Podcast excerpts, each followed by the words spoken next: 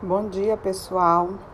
Bom, a gente é, nessa continuação do que a gente paralisou lá por causa da pandemia, vai fazer uma revisão sobre a umidade relativa do ar, né? Uma vez que a gente já é, iniciou essa unidade lá antes da paralisação, em março, certo? Então, a água, né? Ela se encontra na natureza nas três fases: na sólida, líquida e gasosa, né? Isso aí a gente sabe desde quando era pequeno. Sendo que a água na fase gasosa, ela consiste do que? Da umidade presente na atmosfera, que a gente conhece como vapor d'água, né? A água na fase líquida, ela vai se encontrar nos reservatórios hídricos, nos lençóis freáticos e nas grandes profundidades, que é o que a gente chama de água subterrânea, né? E a água na, na fase sólida constitui principalmente o que a gente conhece como geleiras, né? A passagem da água para o estado de vapor, né, ela pode ser realizada por meio da evaporação das superfícies líquidas e em superfícies vegetadas, através da transpiração das plantas e dos animais e do processo físico da sublimação, né? Que vai ser o que? A passagem da água da fase sólida diretamente para a fase gasosa. E em função da facilidade com que a água vai mudar de fase, né? Essa quantidade de vapor d'água que é presente na atmosfera, ele é extremamente variável, certo? E a higrometria, pessoal, vai ser a quantificação do vapor d'água presente no ar, né? A gente pode quantificar esse vapor d'água de diversas maneiras. A partir de quê? De instrumentos, né, meteorológicos, como os psicrômetros, por exemplo. E os psicrômetros nós temos os psicrômetros comuns e os aspirados, né? É, através dos higrógrafos e dos higrômetros automatizados, certo? É, o psicrômetro e os higrógrafos são instrumentos da estação meteorológica convencional e os higrômetros automatizados, como o próprio nome já diz, é da estação meteorológica automática. O psicrômetro, pessoal, ele é constituído, né, esse instrumento meteorológico, ele é constituído basicamente por dois termômetros comuns, um seco e um úmido, né?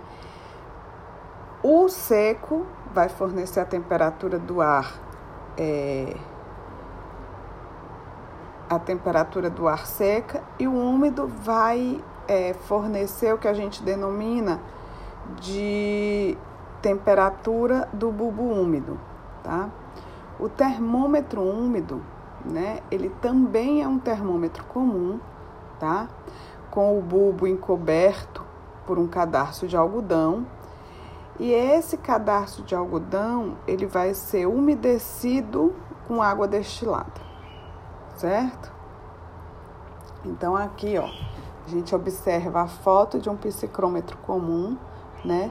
São dois termômetros, tá? Eles estão em um suporte metálico, tá? Eles ficam dentro do abrigo meteorológico, né? Então a gente tem o termômetro que vai fornecer a temperatura seca e o termômetro que vai fornecer a temperatura é, do bulbo úmido, né?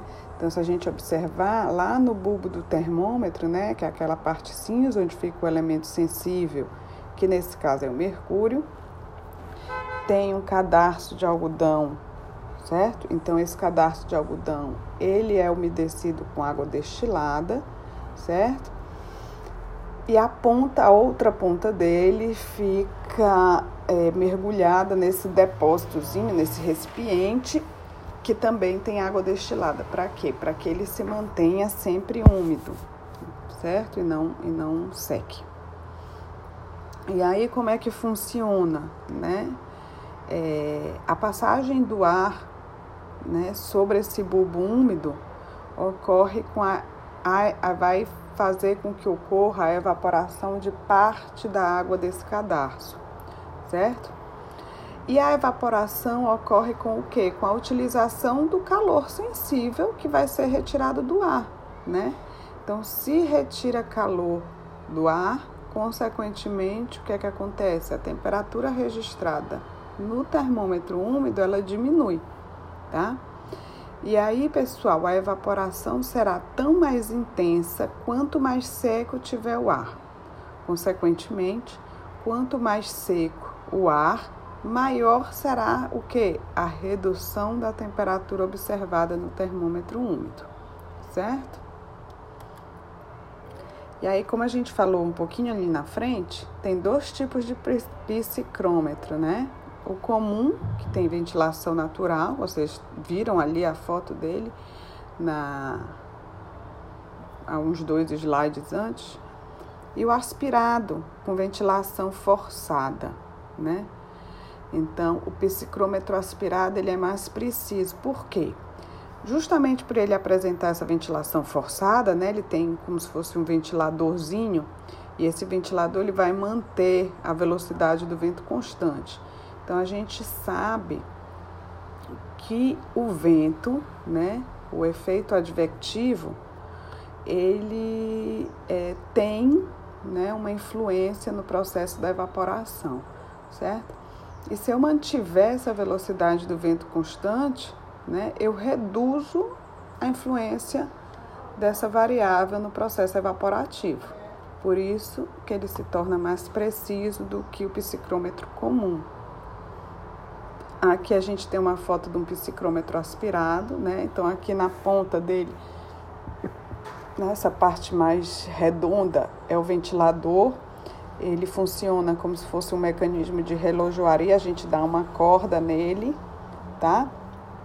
É, e ele, esse aqui é um, um psicrômetro portátil, certo? E funciona da mesma forma, né? São dois termômetros comuns, certo? Um vai medir a temperatura, vai fornecer a temperatura do seca do ar e o outro também tem a ponta dele é, envolto em um cadastro de algodão, que é umedecido em água destilada, que vai fornecer a temperatura do bulbo úmido. Tá? Ele funciona basicamente da mesma forma, a única diferença é esse ventilador para manter a velocidade do vento constante. Tá? A diferença, pessoal, entre os valores registrados no termômetro seco e no úmido né, que é o TS menos o TU, ela é denominada é, depressão psicrométrica, certo? Quanto mais seco o ar, maior vai ser essa diferença entre as temperaturas registradas no termômetros de bulbo seco e úmido. E quanto maior for essa diferença, quanto maior for é a depressão psicrométrica, certo? Menor será a umidade relativa do ar. Aqui, pessoal, a gente tem é, uma tabela, certo? Onde a gente observa os valores é, observados nos termômetros de bulbo seco e úmido, certo?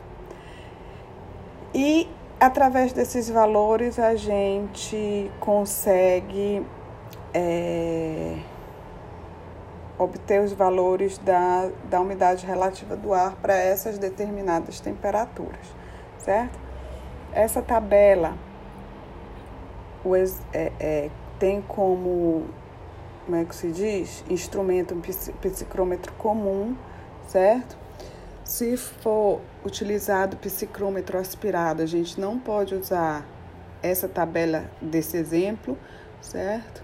Por quê? Porque a gente já viu que nos cálculos, né, as equações são diferentes. Então, porque é, se usa constantes diferentes, certo? Então a gente não pode utilizar uma tabela feita para psicrômetro comum utilizando dados de psicrômetros aspirados, certo? Então essa tabela, né, muitas vezes ela é feita lá no, nos locais onde você necessita com uma certa frequência, né?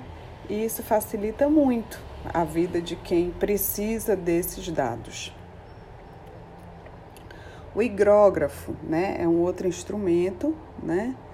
E ele apresenta como finalidade registrar a variação diária ou semanal, aí vai depender do tipo de gráfico que eu coloco no meu higrógrafo, da umidade relativa do ar, né?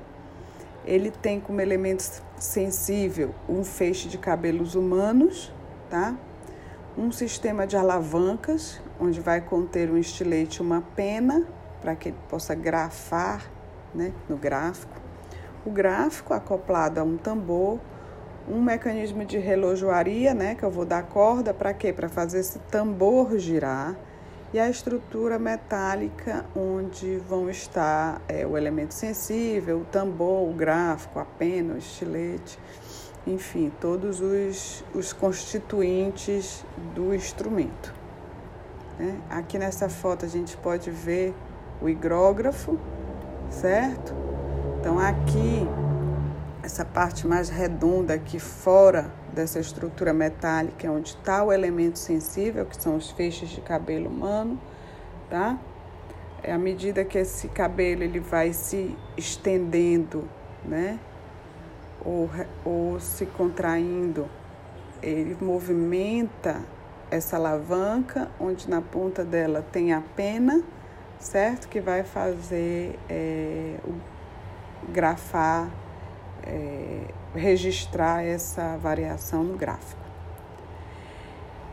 Nessa outra foto a gente tem um termigrômetro, né? Então esse é do, da estação é, automatizada, certo? Essa partezinha que parece uma colmeiazinha, ela simula o abrigo meteorológico. Aqui dentro tem dois sensores, um de temperatura e um de umidade, né? Então esses sensores eles mandam as informações para um data logger, né? De acordo com a programação que eu fizer, certo? O cálculo da umidade relativa é, média diária, né? Para a estação convencional, como é que eu vou fazer? Então, eu pego a umidade relativa do ar das 9, das, somo com os da, da umidade relativa do ar às 15 horas, mais duas vezes a umidade relativa do ar às 21 horas. Então eu pego tudo isso, essa soma, e divido por 4. Né? Por que por 4? Porque eu tenho quatro observações, umas 9, umas 15 e duas vezes as 21. Então divido por 4. Na estação automatizada é um pouco diferente. Por quê? Porque eu, te, eu posso ter várias observações. Então, eu vou pegar o somatório dessas observações diárias e dividir pelo número de observações que foram feitas, certo? Então, se eu quiser é, uma observação a cada hora, então vou somar, né? É, o valor, essas observações e dividir por 24, certo? As estimativas higrométricas, né? A umidade é, do ar, ela pode ser quantificada a partir dos valores observados nos termômetros de bulbo seco e bulbo úmido, certo? Do psicrômetro, de diversas maneiras, tais como nas estimativas da pressão de saturação do vapor d'água, que é o ES, da pressão atual de vapor d'água. E aí, a partir disso, a gente consegue estimar a umidade, calcular a umidade relativa do ar, a umidade de saturação, a umidade absoluta. Tem vários cálculos de umidade que podem ser feitas, certo? Mas a gente vai é, se concentrar aqui na umidade relativa do ar. Aí, pessoal, numa dada temperatura, né? É, o ar ele consegue reter o, va o vapor d'água somente até uma certa concentração limite. E quanto menor for a temperatura do ar, menor vai ser a sua capacidade em reter água no estado gasoso, certo? O ar, ele é dito é, saturado quando a concentração de água atinge essa, essa condição limite para uma dada temperatura, certo? Então, quando ele atinge essa condição limite, o ar está saturado. Então, a função da pressão de saturação de vapor d'água versus a temperatura do ar foi descrita por Tetens e é essa equação que a gente usa. Então, nós já fizemos vários exemplos desse em sala, certo? Onde o ES é a pressão de saturação do vapor d'água, ele pode ser expresso em milímetro de mercúrio, hectopascal e quilopascal. Então, a pressão de saturação vai ser igual a quê? A X certo? Vezes 10 elevado a 7,5 vezes a temperatura do bulbo seco, dividido por 237,3 mais a temperatura do bulbo seco. O que é esse x, pessoal? É uma constante de ajuste e o seu valor é variável. É variável em relação a quê? A unidade que eu vou trabalhar, certo? Então, se eu for trabalhar em milímetro de mercúrio, vai ser 4,58. Se eu for trabalhar em hectopascal, vai ser 6,107. E se eu for trabalhar em quilopascal, vai ser 0,607, certo? E aí, a, o TS é a temperatura do bulbo seco em graus Celsius, certo? Então, a gente já fez é, esse exemplo em sala, né? Vocês podem refazer ele, tá? Que ele pede para calcular a pressão de saturação de vapor d'água em milímetro de mercúrio para uma temperatura de 30 graus. Pronto. Então, se ele diz que quer em milímetro de mercúrio, o valor do X vai ser o quê? 4,58, tá? E a temperatura do bulbo seco ele já está dizendo que é 30 graus. E aí você acha é, a pressão de saturação do vapor d'água, tá? Aí nesse outro exemplo, ele pede em hectopascal, então o que vai mudar é o valor do X da constante, certo? E se pedisse em quilopascal, também o que iria mudar era o valor da constante, tá? A pressão atual do vapor d'água, pessoal, que é o EA. Quando o ar não está saturado, o que é que a gente tem? A pressão atual do vapor d'água, certo?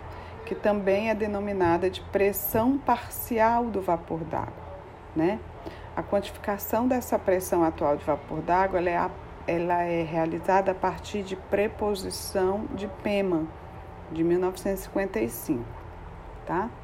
Então, a gente tem é, duas equações para calcular a pressão atual de vapor d'água.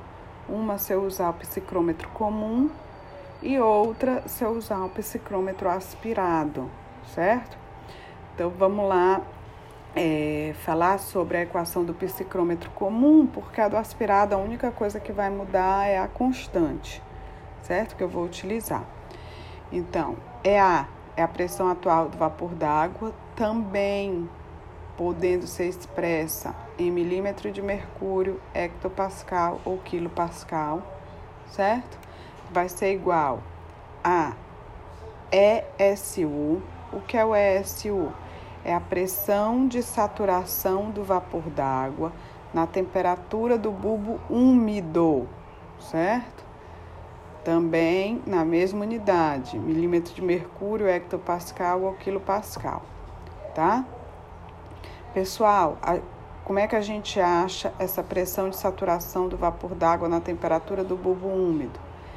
É a mesma fórmula da pressão de saturação do vapor d'água. A única coisa, certo, que vai mudar é que em vez de eu colocar a temperatura do bulbo seco, o TS, eu vou colocar o TU, a temperatura do bulbo úmido. O resto, a fórmula é a mesma, certo? Então, SU menos 0,0008, que é uma constante utilizada para os psicrômetros comuns, vezes a pressão real local, tá? Vezes a depressão psicrométrica, que é o que? É o TS menos o TU, certo? Pessoal, lembrar sempre e sempre e sempre que a pressão atual de vapor d'água, a pressão é, de saturação do vapor d'água no bulbo úmido e a pressão real local, elas devem apresentar a mesma unidade. Elas precisam apresentar a mesma unidade. Não posso calcular é, a pressão de saturação é, de vapor d'água no bulbo úmido em hectopascal e a pressão real local 100 milímetros de mercúrio, não. Um dos dois eu vou ter que transformar, certo? E para o psicrômetro aspirado, né? Como eu falei para vocês, o que vai mudar é a constante, certo? Então, em vez de ser 0,0008, certo? No psicrômetro aspirado, a constante vai ser 0,00067. De resto, a equação é a mesma, tá? Então, aqui, né, é, que nós também já calculamos, ele pede para calcular a pressão atual do vapor d'água para as seguintes condições registradas a partir de um psicrômetro aspirado, certo? Com ventilação forçada, né? Então, a temperatura do bulbo seco é 30 graus e a temperatura do bulbo úmido é 23,5 graus. A pressão real local era de 758,5 milímetros de mercúrio. Se é psicrômetro aspirado, qual é a equação que eu vou usar? é A é igual a ESU menos 0,00067 vezes a pressão real local vezes TS menos TU, que é a depressão psicrométrica, tá? Então, de posse dos, das informações que o problema me deu, eu vou calcular a pressão de saturação na temperatura do bulbo úmido, certo? Que vai me dar é, 21,71 milímetros de mercúrio e a partir disso calcular a pressão atual de vapor d'água. Então eu substituo os valores. A pressão de saturação na temperatura do bulbo úmido é 21,71 menos 0,00067, que é a constante por psicrômetro aspirado, vezes 758,5 que é a pressão real local, vezes, aí abre parênteses, 30 menos 23,5, que são as temperaturas do bulbo seco e do bulbo úmido, certo? Eu fazendo esse cálculo, eu tenho que a pressão atual de vapor d'água é 18,4 milímetros de mercúrio, certo? E a umidade relativa do ar, pessoal? ela é definida como a relação entre a quantidade de vapor d'água existente num determinado volume de ar e a quantidade que esse mesmo volume poderia ter se estivesse saturado a essa mesma temperatura. Então, é o que ele tem pelo que ele poderia ter, certo? Então, tá aqui, ó, a umidade relativa do ar é a pressão atual de vapor d'água dividido pela pressão de saturação do vapor d'água, vezes 100, para me dar em percentual, certo?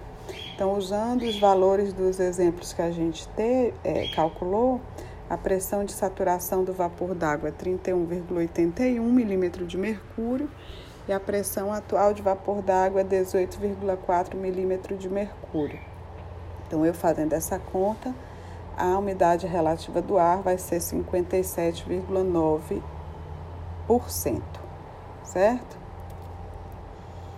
A variação da umidade, pessoal, relativa do ar ao longo dos anos e dos dias e dos anos, né? Então, se a gente vê aqui nesse eixo da, da esquerda, a gente tem a umidade relativa, né?